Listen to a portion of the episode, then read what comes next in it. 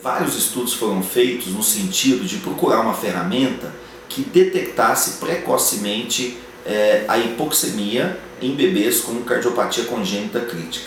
E a ferramenta utilizada e de fácil acesso a todos nós é a oximetria de pulso. Esse será o objetivo do nosso encontro, ou seja, mostrar aos senhores a realização do teste de oximetria de pulso ou teste do coraçãozinho como ferramenta de triagem neonatal das cardiopatias congênitas críticas.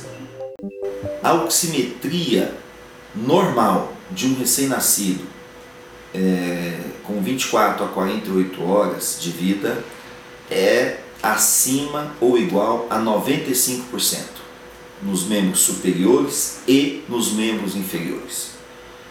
Esse é o nível de corte de normalidade já estabelecido em vários estudos ao longo desses anos. O teste do coraçãozinho visa detectar uma alteração nos níveis normais de oximetria.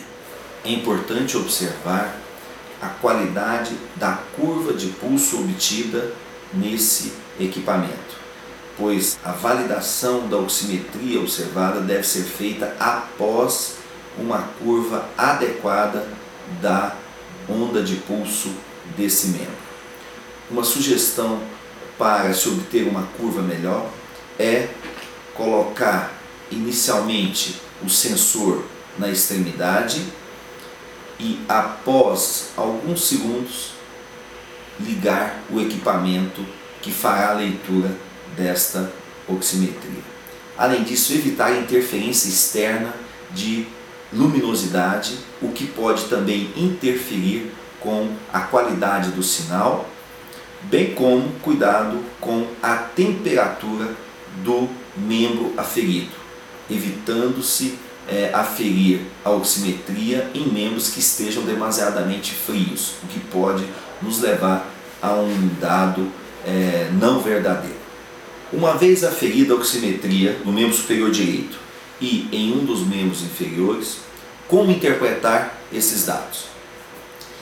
Caso alguma dessas duas medidas seja menor que 95%, ou seja, 94%, 93% ou qualquer valor abaixo desse, ou a diferença entre oximetria do membro superior direito e em um dos membros inferiores maior do que 3%, como por exemplo, oximetria da mão direita 98% e oximetria do membro inferior direito 94%, essas situações nos alerta para a necessidade de uma reavaliação dentro de uma hora para verificar se simplesmente isso foi um dado momentâneo ou se isso se confirma em mais uma afeição.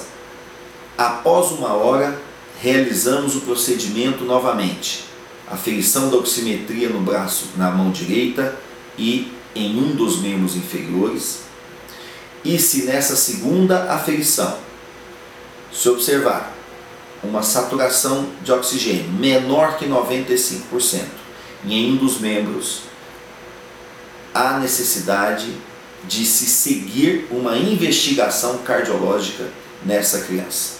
A orientação é a de que seja realizado um ecocardiograma para descartar alguma cardiopatia neste bebê. Por outro lado, se a saturação de oxigênio no membro superior direito e em um dos membros inferiores for maior ou igual a 95%, esse bebê não necessita repetir essa oximetria e poderá seguir o tratamento neonatal de rotina aplicado a um bebê normal. Quanto tempo devemos observar a oximetria de pulso durante a realização do teste do coraçãozinho? O tempo suficiente para se obter uma curva adequada do pulso e uma leitura adequada da oximetria é, a maior parte dos estudos mostra que entre 1 a 3 minutos é o tempo suficiente para obtermos esses dados. Não há necessidade de se deixar o oxímetro por um tempo muito longo para essa aferição.